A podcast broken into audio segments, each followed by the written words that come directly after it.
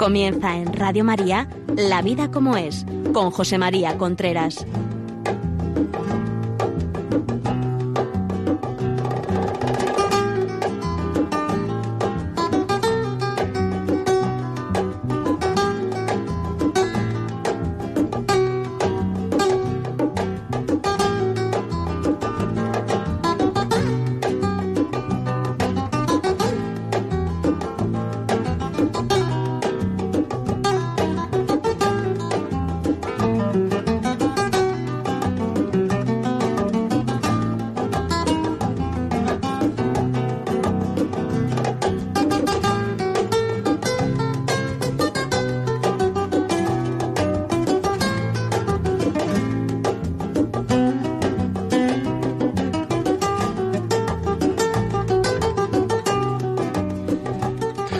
Amigos, buenos días. Aquí estamos nuevamente en La Vida como es el programa que cada miércoles a esta hora a las 11 de la mañana en Radio María les habla, le llega a ustedes en directo. Les habla José María Contreras. Llevamos un cierto tiempo hablando del matrimonio, hemos hablado programas anteriores que ustedes pueden pedir a Radio María o ver a través de, de webcast. Hemos hablado que es el amor, el papel de los sentimientos en el amor, clases de amores, no todos los amores son iguales, sexualidad, discusiones, en, la pareja, sexualidad de la pareja, etcétera. Hemos hablado una serie de programas y la semana pasada empezamos a hablar de algunos errores frecuentes que se cometen en educación. Es decir, que tengo tres o cuatro emails, aquí los tengo sin contestar, serán contestados próximamente todos, probablemente hoy o mañana.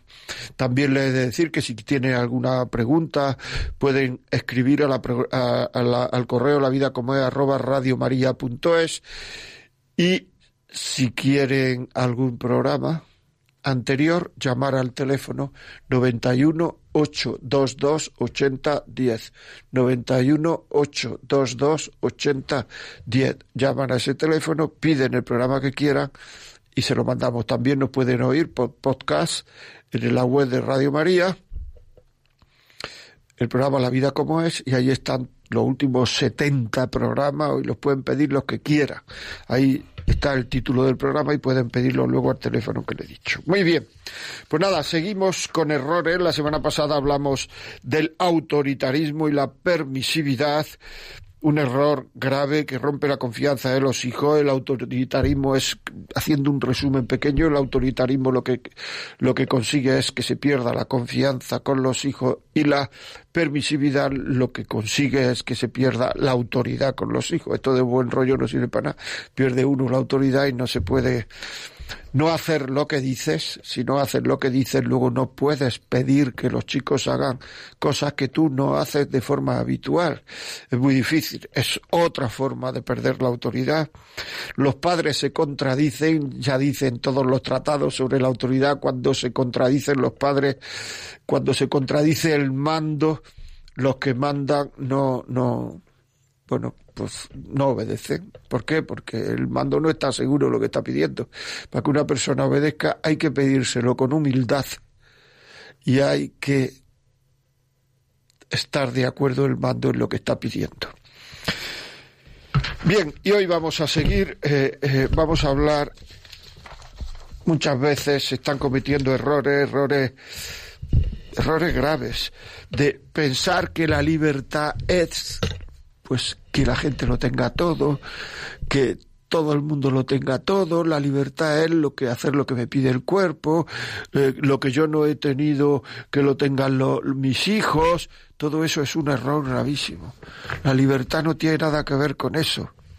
La libertad es la capacidad que tiene el hombre de elegir el bien, de elegir la verdad, la capacidad que tiene el hombre de hacer lo que él quiere hacer aunque el cuerpo, el sentimiento de culpa, aunque le diga lo contrario. Cuando digo sentimiento de culpa, cuerpo, etcétera, es decir, es las ganas. Es decir, la libertad es hacer lo que debo hacer aunque no tenga ganas y no hacer lo que no deba hacer aunque el cuerpo me lo pida. Ya saben ustedes que este programa, se me olvidar decirlo, pueden, pueden verlo en Facebook Live.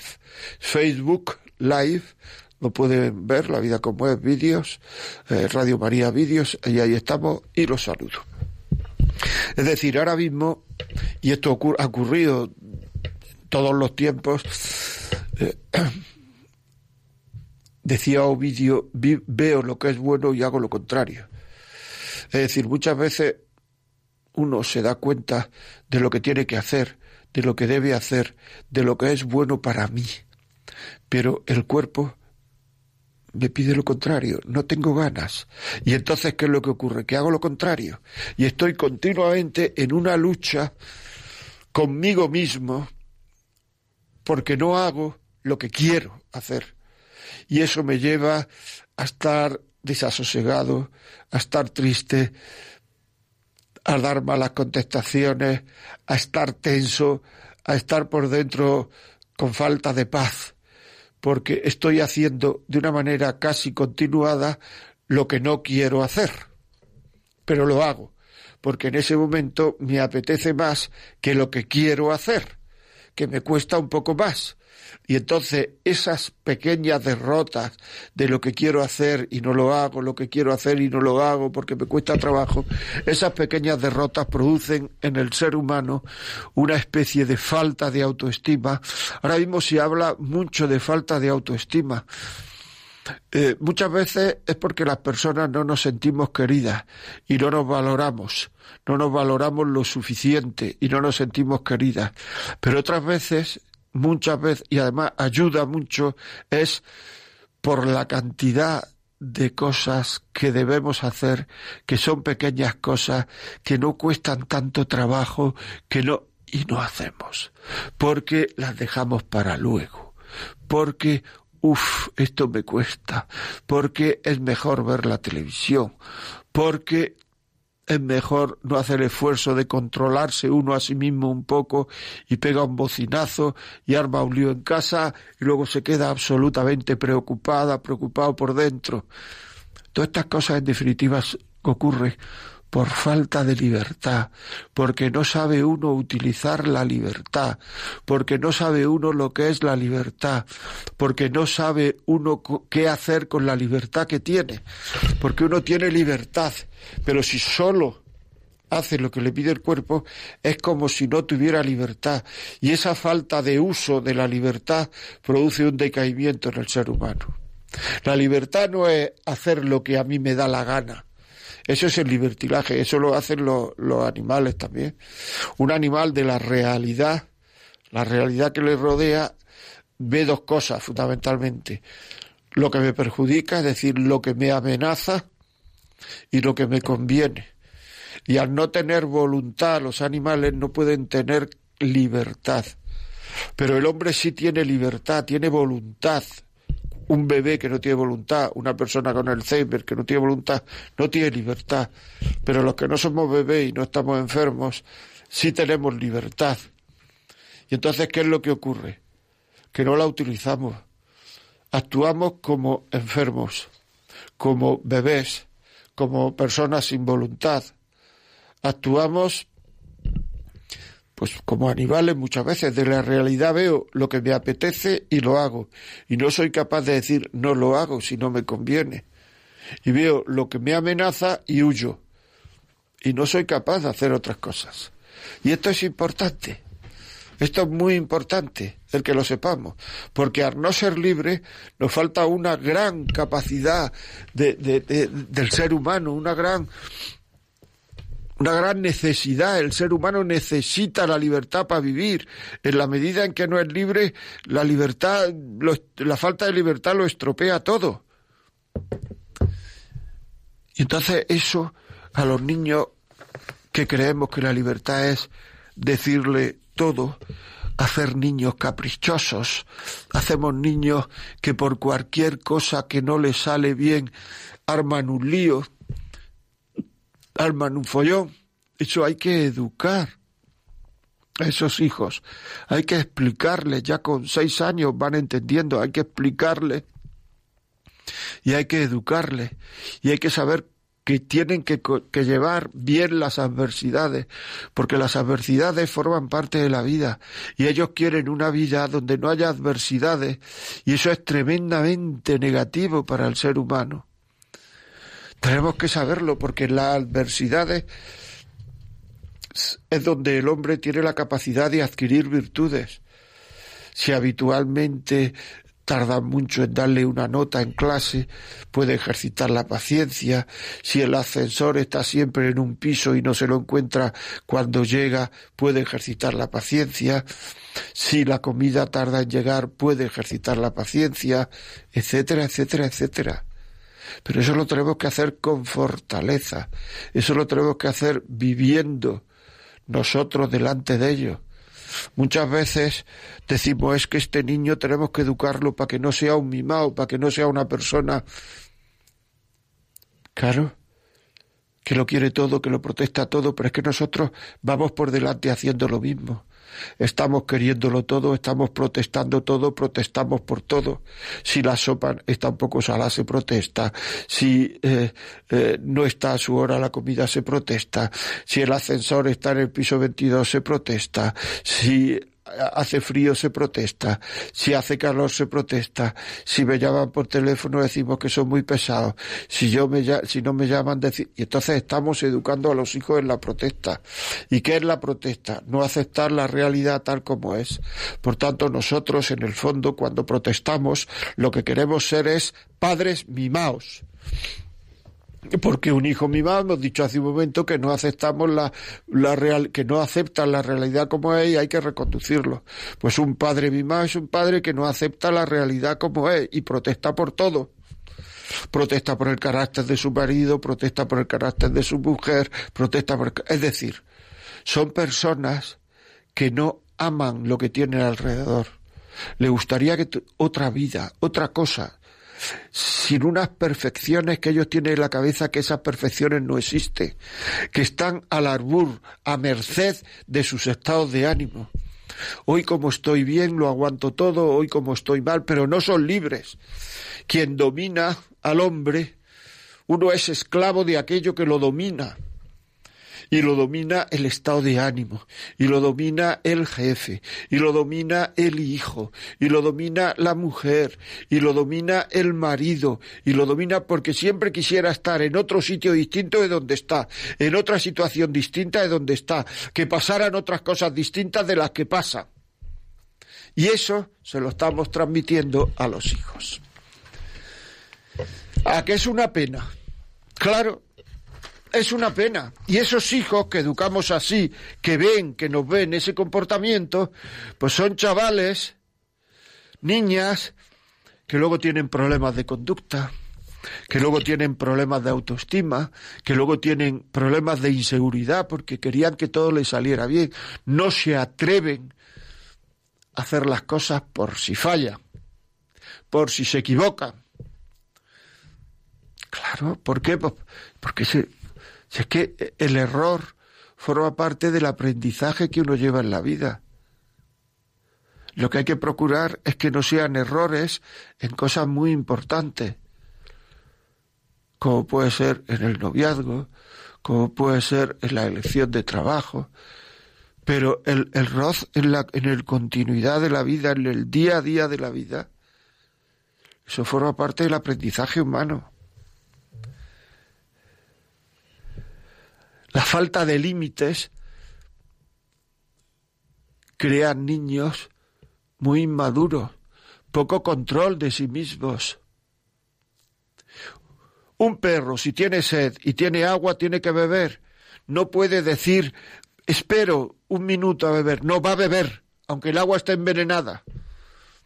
Un hijo con poco control hace lo mismo no puede esperar a hacer aquello que le pide el cuerpo. Si tiene sed, va a beber, va a beber agua inmediatamente, no va, no puedes decirle, espera un momento, ve y quítate la chaqueta y luego vienes a beber agua. Eso es un, eso es un, un aprendizaje en que los hijos tengan control. Pero ese aprendizaje no existe. Y entonces los hijos tienen que beber agua y luego se echan el agua encima de la chaqueta y luego y se, lo enfadamos y luego todo un lío porque falta de control, ansiedad, falta de dominio de uno mismo.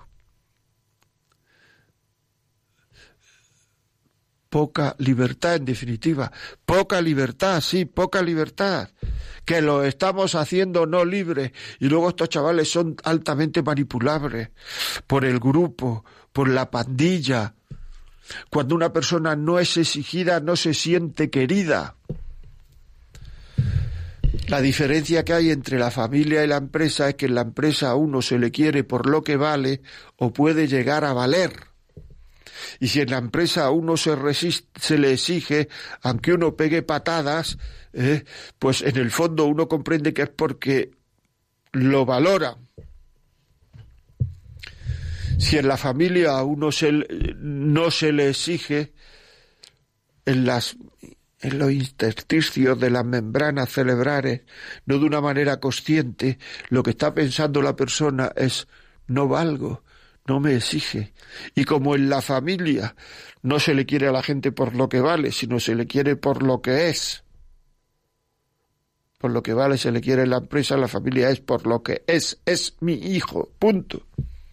Pues si no se siente exigido en aquello que ve que él puede dar, lo que ocurre es, es, que en el fondo no se siente querido y nos encontramos con tantísima gente. Actualmente hay muchísima gente joven, muchísima, que no se ha sentido querida. Muchísima gente que tienen heridas en su corazón y son ya adultos por la falta de cariño que han tenido de sus padres falta de cariño de sus padres.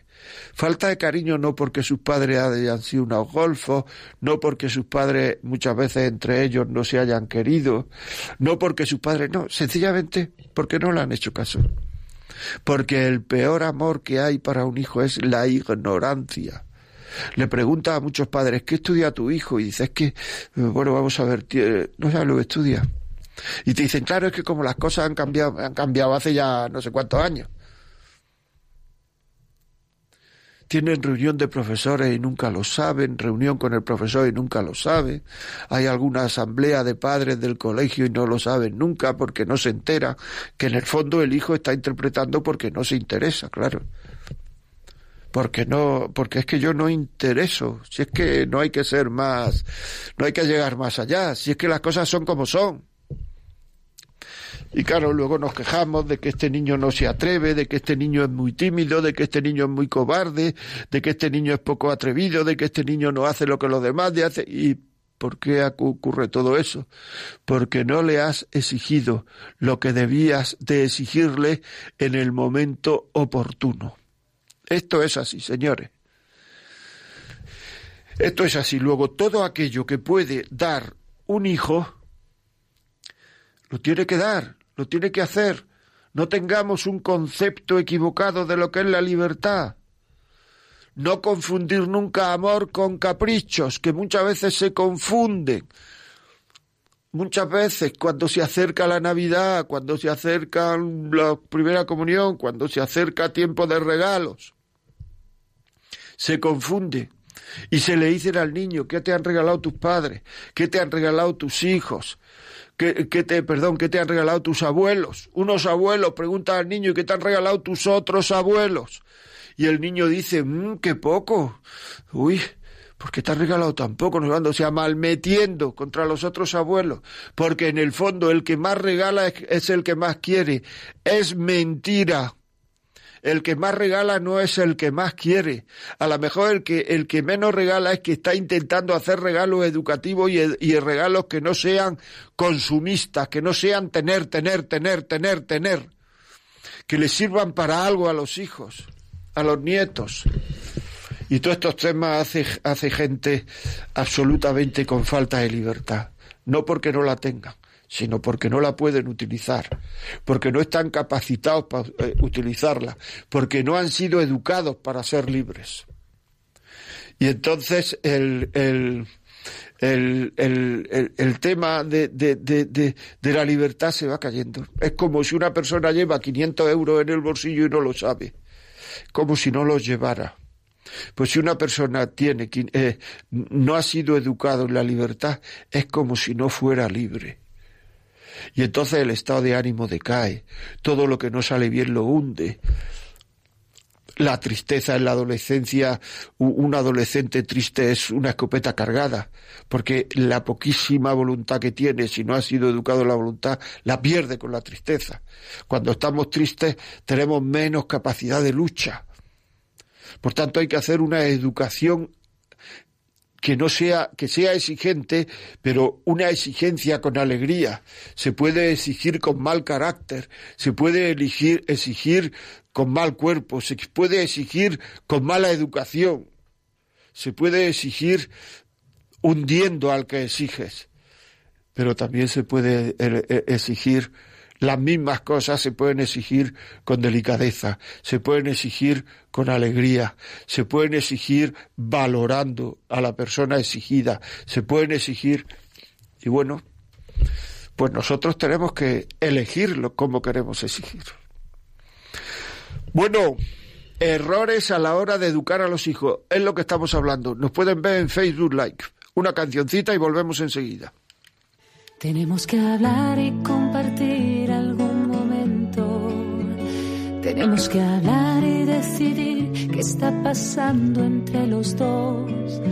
¿De qué puedo hacer si mis ojos huyen de los tuyos sin querer? Tenemos que hablar sin resignarnos a los gestos. Tenemos que hablar de que la niña ya no se porta igual, de cómo cambió,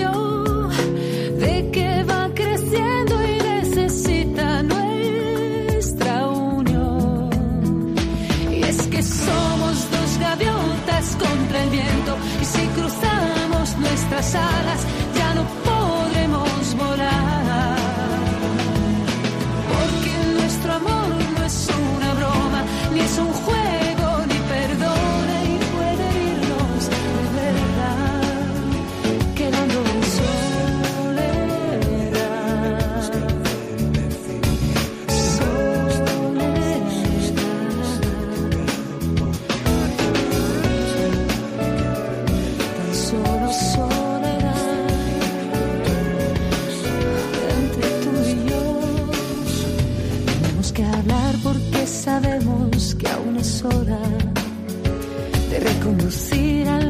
cosas sin demora, de cómo tú y yo vemos que la vida va tejiendo su traición. Tenemos que hablar porque son tantos los amigos que con el tiempo han separado que estuvo mal y decía nosotros también nos ocurrirá. Y es que somos dos gaviotas contra el viento y si cruzamos nuestras alas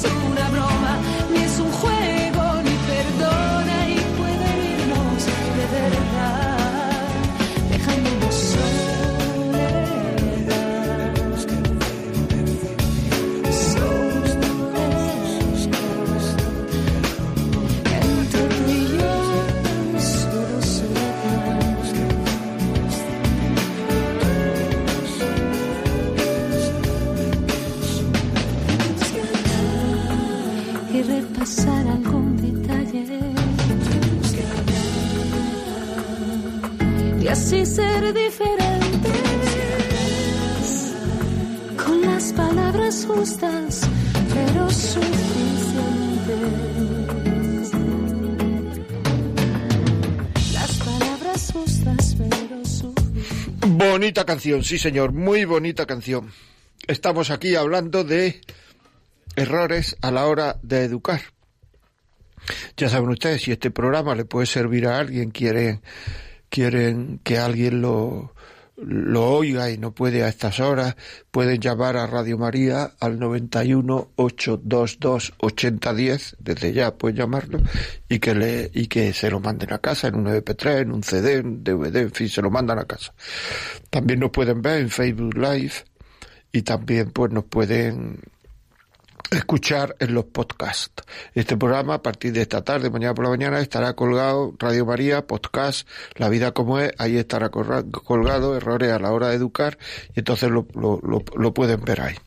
Si quieren contarnos algo, hacernos alguna pregunta, alguna cosa, la vida como es arroba radiomaria.es, la vida como es arroba radiomaria.es. Y continuamos dar las gracias en primer lugar a las personas que nos escriben, nos llaman. Aquí tenemos a Elizabeth Santana desde Brasil, Eva Fernández, eh, Gladys Flores desde, no sé de dónde escribe Gladys, mm, Zulma Mangabeira, Floridalia, Laura, Lautaro Navarro desde Argentina, Víctor Raúl desde Perú, eh, Ángeles Manzano, Diego Jiménez, Diego Jiménez Salina. Hombre, lo voy a leer.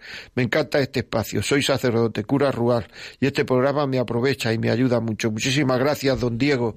Un abrazo. Dígale a, a su parroquia que, que nos escuche. Muchísimas gracias.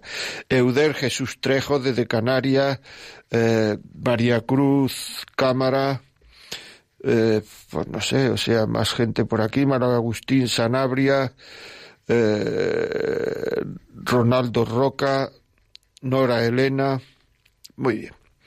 Dice aquí uno, qué difícil es la educación cuando no hay comunión en el matrimonio, claro. Es un tema, claro, es que, es que si no es muy complicado, o sea, si no hay, lo, uno no le van a decir al niño lo contrario del otro es que no se puede educar. Y eso es lo que ahora mismo está ocurriendo en muchísimas familias. Que es que el padre y la madre no están de acuerdo en lo que tiene que decir al hijo, ni en lo más elemental.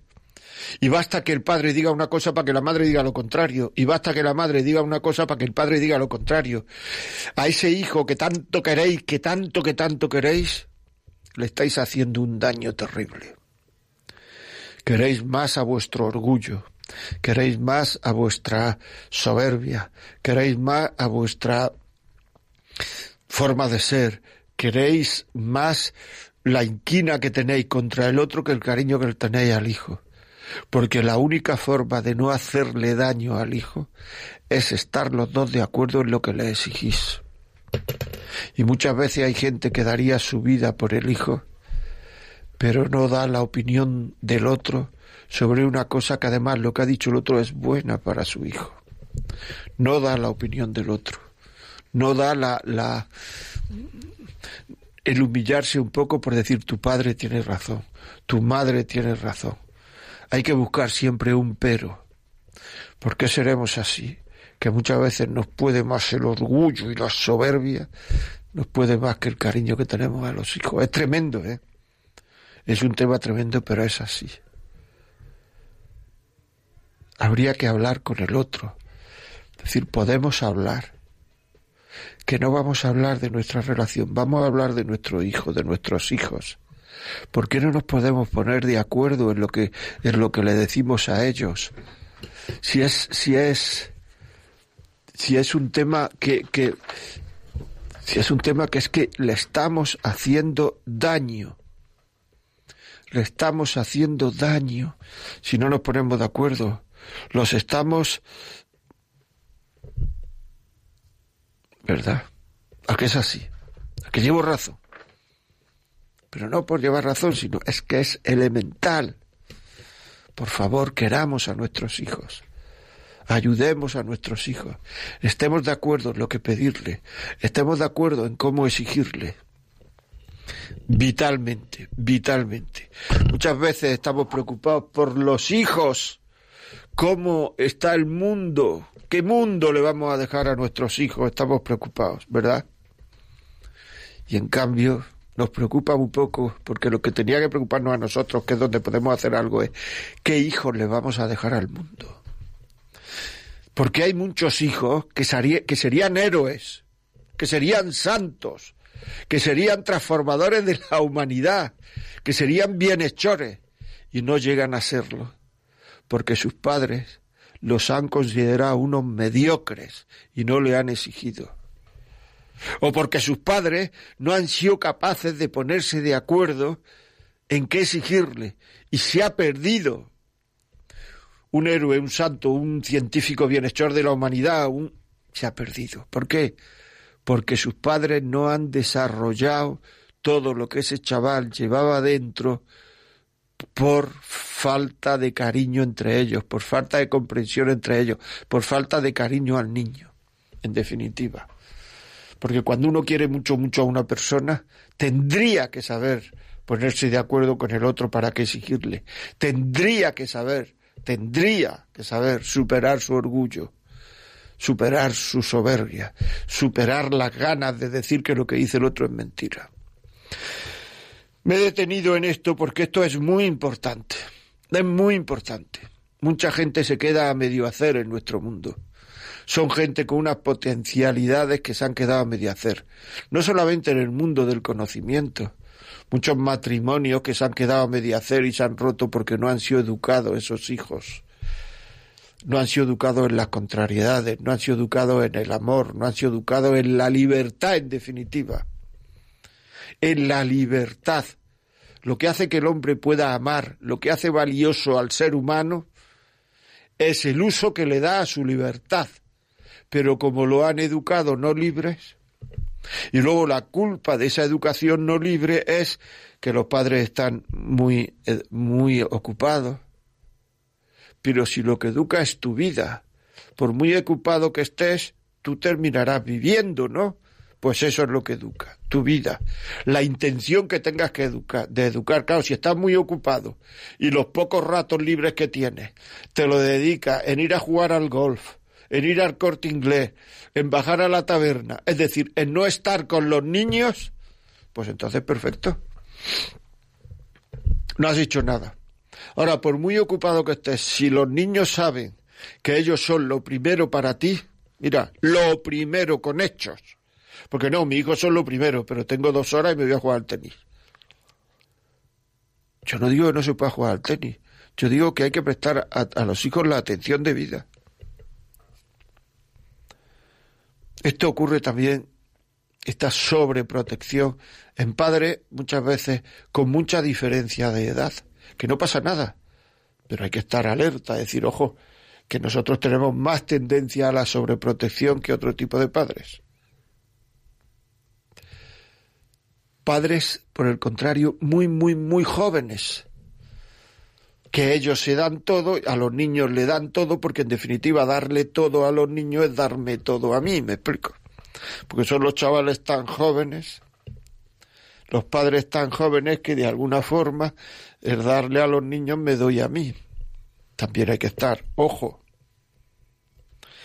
muy bien, bueno, vamos a abrir los teléfonos para que nos cuenten sus experiencias. Ya digo siempre, y no es un piropo a la galería, es una verdad como un templo, que aquí lo que importa son la, la vida. Y lo que ustedes nos cuentan son sus experiencias, lo que ustedes nos cuentan son la vida, que es lo que importa en definitiva, ¿de acuerdo? Por tanto, ánimo mucho ánimo. Cuéntenos historias, cuéntenos cosas de hijos que usted sabe, de usted como hijo, cómo se ha sentido ante su padre que no ha exigido, ante su padre que sí ha exigido, ante su padre que lo ha protegido, a su padre que no lo ha protegido, ante su padre. ¿Se ha sentido querido por sus padres? Es que un niño que no se siente querido por sus padres, no digo que no se le quiera, digo que él no percibe ese cariño, no puede ser educado, ¿eh? Es decir, es que son temas que estamos hablando de temas muy serios. Y luego estamos todo el día preocupados de otras cosas y esto es muy serio. Bueno, si quieren llamarnos, llámenos a partir de ahora al 91 005 94 19 91 005 94 19. Ayer estaba dando una conferencia en un sitio y al terminar se me acercó una persona y me dijo, le oigo su programa. Digo, hombre, muchas gracias. Eh, dice, a mí me interesa mucho las llamadas por teléfono de después. Me ayudan mucho, me, me dijo. Bueno, o sea, hay que tenerlo en cuenta, era un chaval de 40 años chaval de 40 años. Y es que es verdad, ayuda mucho. Es que no sabemos muchas veces quién necesita ayuda y por qué necesita ayuda. Cuenta tu historia, cuenta tu historia, que a alguien le vendrá bien tu historia. Igual que yo digo cosas y no sé a quién y no sé cuándo y no sé cómo y no sé tal, pero yo las digo y a alguien le vendrá bien lo que estoy diciendo. Pues igual, 91 005 94 19. 91 005 94 19.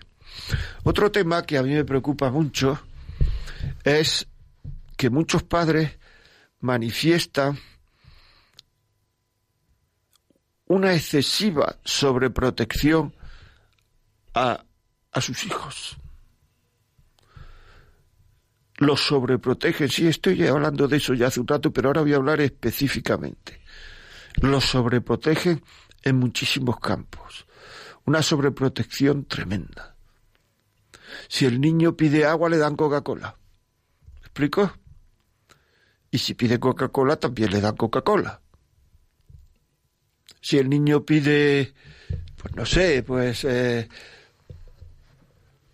pide una tablet, tablet, móvil, móvil. Hay niños a unas edades que yo no sé si saben hablar por teléfono, pero ya tienen móvil pide botas de fútbol, eh, zapatillas, eh, tacos, que le llaman ahora los tacos estos tal, piden, van, o sea, niño, si abre la boca el niño para bostezar, perdóneme el chiste, le meten un bombón. Y es que claro, así no se pueden educar niños. Esos niños son, eso en el fondo es miedo del padre a los hijos, miedo de la madre a los hijos hablaremos del miedo a los hijos, que es una cosa que está muy extendida eh, actualmente. ¿Se le tiene miedo a los hijos? ¿O no lo notan ustedes? Que hay muchos padres que le tienen miedo a los hijos. Que quien manda en casa son los hijos. Entonces, ¿dónde estamos? ¿En casa de tus hijos o en la tuya? ¿En el hogar que han formado tus hijos o en el que has formado tú? Me piden que repita el teléfono 910059419. No sé qué ha pasado antes, si es que no ha salido la antena o no sé qué. Bueno, empezamos la llamada, que si no me enrollo y no sabemos de qué va esto. Eh, Diego, buenos días. Buenos días. ¿Qué me cuenta? Pues le oigo con frecuencia y de verdad que me encanta su programa. Muchísimas gracias.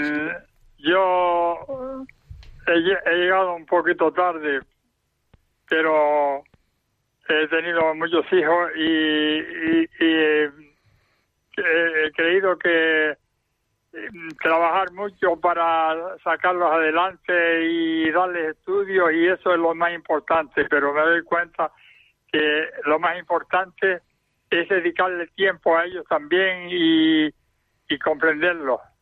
¿sabe? tenía, ese es mi, eh, mi, mi, mi, mordimiento de actual de, esa manera. Eh, eh, cogí los años 50 y 60 en que escaseaba todo todavía y, y, y, no había preparación. tanto mi mujer como yo no pudimos estudiar porque en aquellos tiempos no no no no no se podía los, pobres no podíamos estudiar. Y, trabajamos duro para que mis hijos estudiaran y pero tal vez dedicamos más tiempo al trabajo que a, estar con ellos y, y dedicarle cariño Mire, yo le diría una cosa a usted y a su mujer, si a su mujer le pasa igual. No, cariño le tienen. O sea, cariño aunque no se esté, lo han tenido. Yo le diría, no tenga ningún remordimiento. Empiece desde ahora. Esté con los nietos, esté con los hijos, esté con los nietos. Haga lo que pueda desde ahora. O sea, mm, para ser culpable de una cosa hay que tener intención de hacerla mal. Ustedes usted por lo que me está diciendo no ha tenido intención de hacerla mal. El, mero hecho de llamar aquí es que no han tenido intención de hacerla mal. Luego, si no hay intención, no hay culpabilidad. Por tanto, no se sienta culpable y empiece ahora a querer a sus hijos, a sus nietos, lo que se dejen ellos ser queridos y, mucha paz, de verdad. Si no hay intención, no hay culpabilidad. 91005-9419. Úrsula, buenos días. Hola, buenos días. ¿Qué me cuenta? Sí, bueno, es la primera vez que llamo. Muy bien, muchas gracias. Y nada, que adopté un niño que tenía dos años y medio y la verdad que, que es una educación muy difícil, ¿no?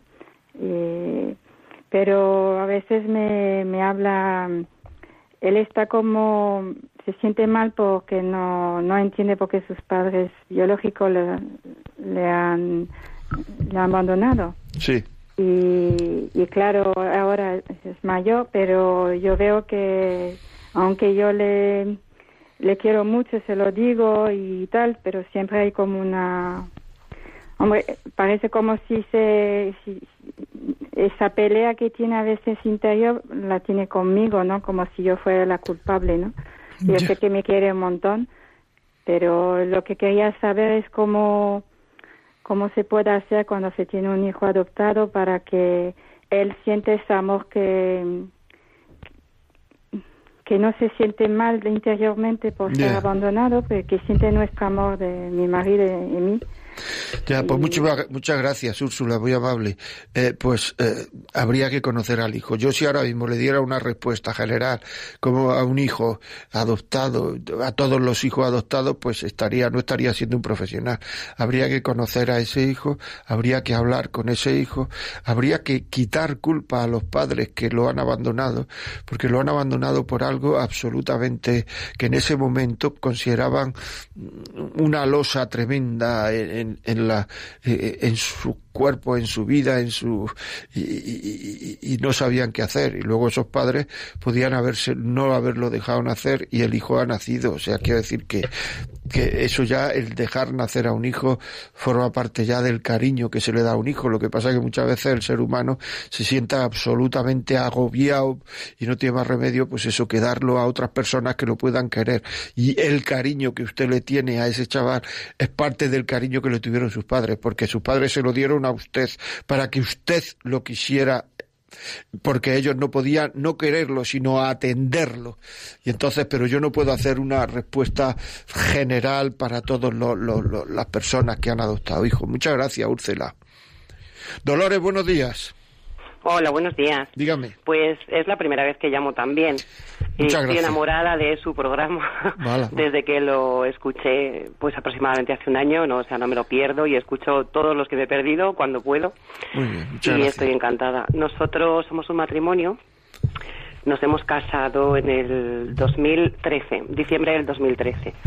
Hará, pues esos cinco añitos que nos casamos, pero llevamos 25 años juntos. Vale. Sí, eh, nos conocimos jovencitos, yo tenía 18. Y bueno, le quería contar sobre, en primer lugar, la experiencia sobre el sentimiento, ¿no? De, mm, de que mi madre siempre ha expresado como de, por mi parte, ¿no? Que nos, ella decía que yo no, yo no la quería a mi madre, ¿no? Y bueno, pues después de, de una conversión bastante fuerte, eh, cuando mi hijo quiso hacer la primera comunión, no estaba, tenemos tres hijos, no están bautizados, no estaban bautizados. Eh, bueno, yo no, no creía en Dios ni nada, ¿no? Bueno, el caso es que me encontré con un grupo de amigos, ¿no? Y a través de ahí, pues, empezó una historia preciosa. Y entonces empecé a comprender lo que había pasado, ¿no? En la vida. Y se ha A ver, dígame, lo que había pasado en la vida es que se ha cortado un momento eh, pues eh, lo que, empecé a comprender lo que había pasado en mi vida, ¿no? Sí. Que todo lo que yo no entendía, porque yo sí que he sido una niña súper rebelde, eh, siempre como en contradicción eh, conmigo misma y con los demás, ¿no?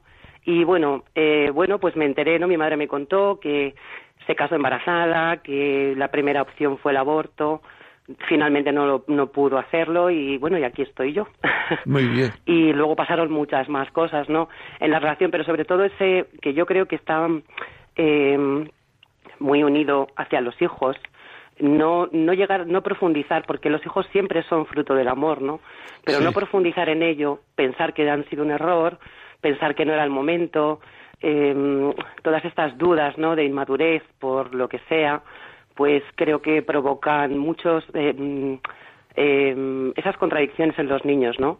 Eh, como que mm, uno eh, sin querer les puede expresar que son una carga, aunque en el fondo los aman, ¿no? Pero yo creo que ahí los padres debemos todos madurar en, en la profundidad de, de lo que es un hijo, para qué ha venido y, y, y, y por qué lo tengo, ¿no? Aunque a lo mejor haya personas que no sea el momento apropiado, pero eh, la criatura está ahí, ¿no? Y, eh, pues si no sabe uno, pues tiene que aprender a amarla.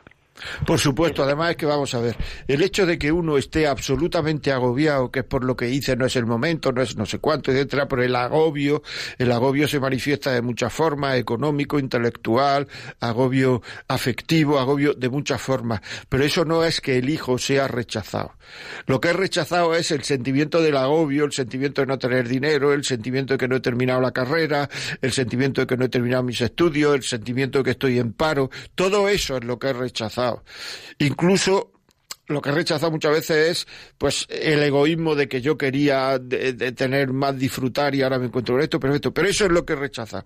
Eh, o sea, esencialmente es muy difícil rechazar a un hijo. Esencialmente, digo. En esencia, esencialmente. Se rechazan las circunstancias, muchísimas de ellas. Y entonces, entonces parece que el hijo ha sido rechazado. Pero lo que han sido rechazados es las circunstancias. Es decir, si uno supiera que este cariño es para toda la vida, si uno tuviera mucho dinero, si uno tuviera una casa maravillosa, si tuviera un trabajo maravilloso, probablemente todo ese rechazo no hubiera existido. O sea que muchísimas gracias. Me parece que ha sido un, tele, un testimonio de Dolores muy interesante. Vamos. Lucía, desde Ceuta, buenos días. Hola, buenos días. Dígame. Pues nada, yo, la verdad, yo me he criado totalmente sola porque mi padre nunca no me ha querido, hasta ahora totalmente. Nunca, seguí, nunca no me ha querido y yo soy ahora mismo tengo 33 años, me ha casado, tengo tres hijos y la verdad hasta ahora no sabe qué significa, yo no lo entiendo qué significa un cariño, una madre que me ha querido a mí. Totalmente no siento que significa un cariño, una madre. Y yo cuando estoy más chica, la verdad, y lo digo porque tiene que se puede ser que es todas las madres así, pero yo cuando me he casado tengo mis hijos, yo siento, mmm, vamos a ver, muchísima felicidad por mis niños, los quiero muchísimo, pero por el parte de mi madre nunca no me he sentido eso, pero eso la he llamado. Muy bien. Sí.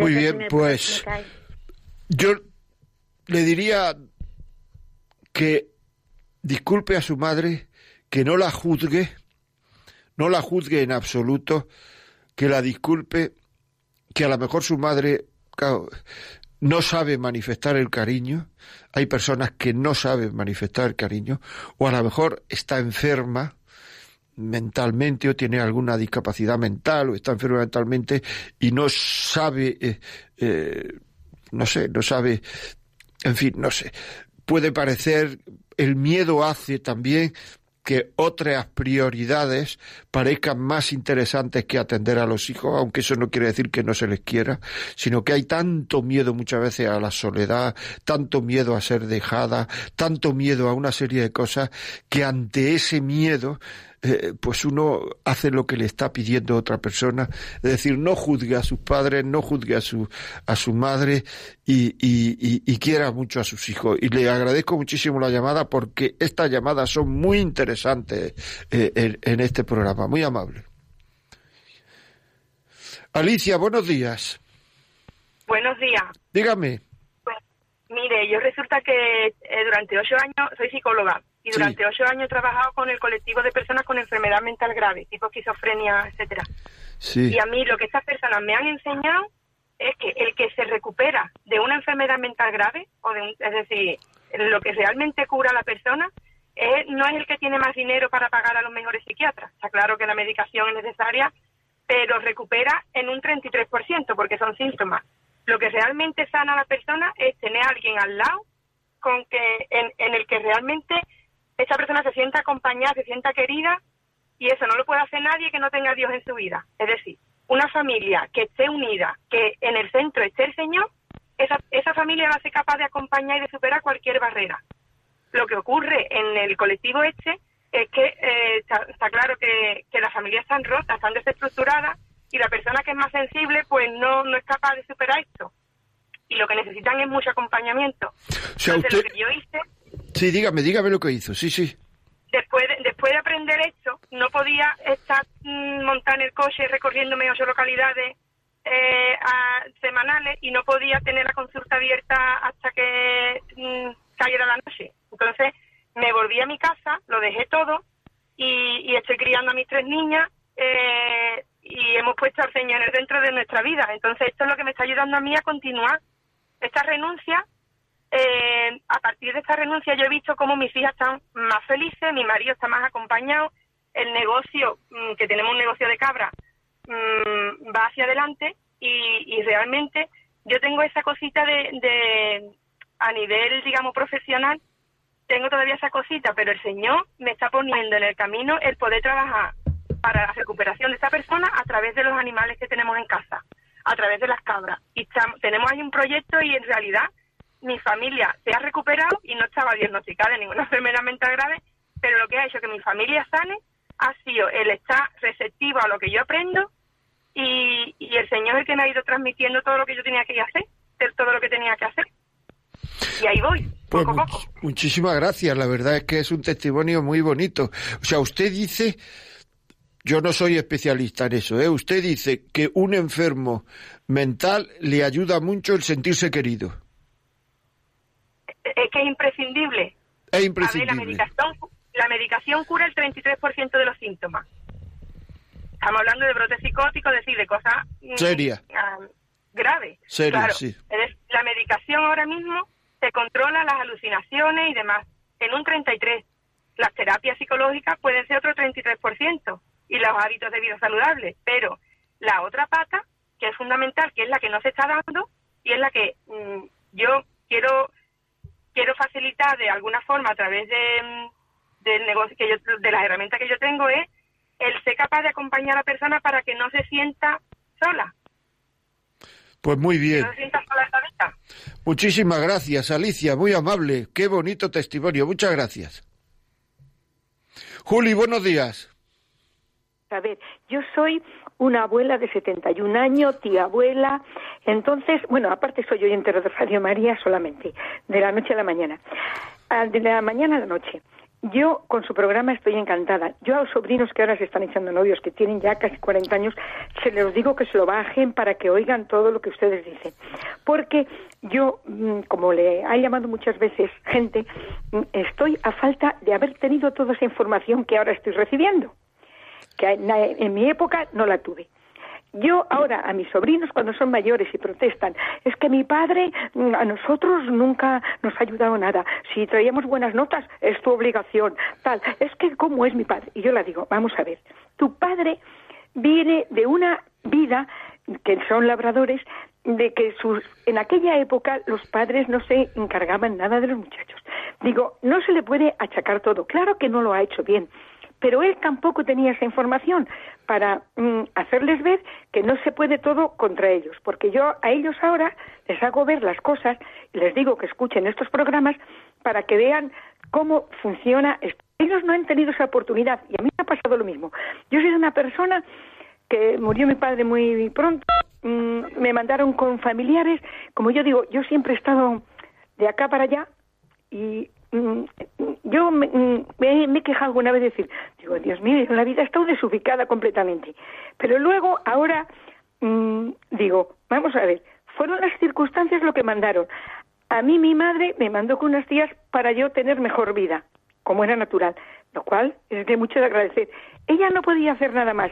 Llama a la gente ahora a decir, es que yo, pues no, tampoco hay que decir, yo no digo ni que tengo culpa ni que aquellos lo tuvieron fueron circunstancias que a mí me han tocado vivir. Yo actualmente mm, solamente cuando hablo con alguien mm, y veo que discuten por nada, digo, paz, paz.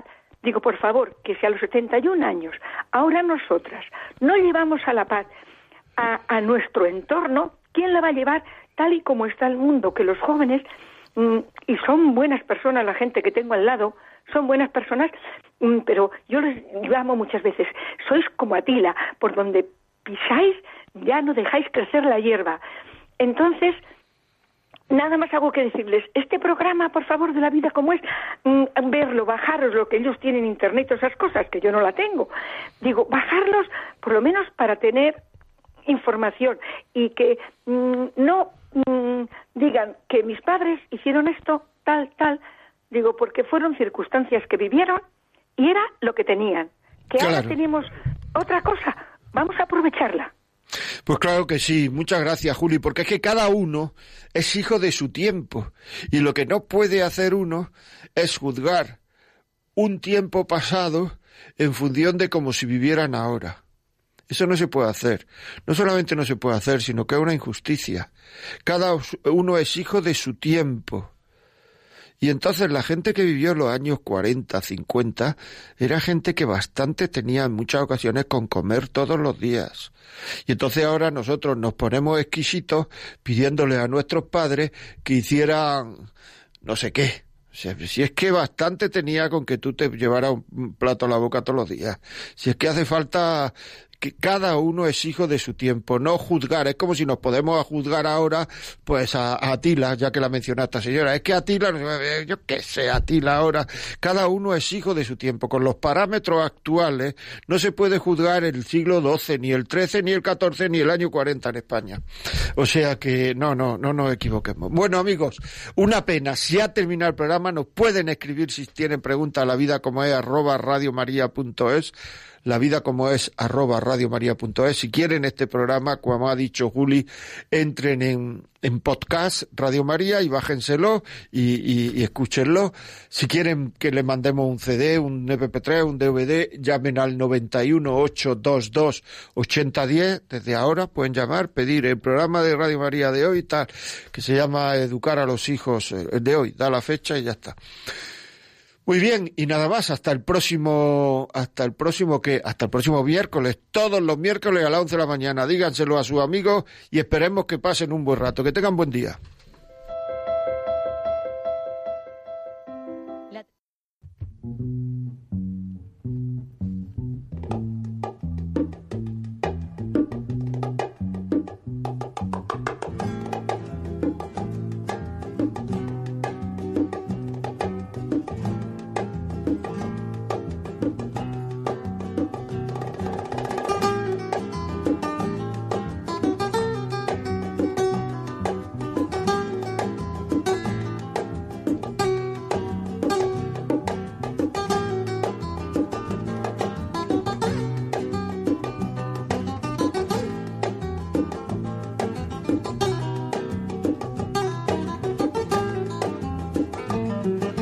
Y así finaliza en Radio María La Vida como es, un programa dirigido por José María Contreras.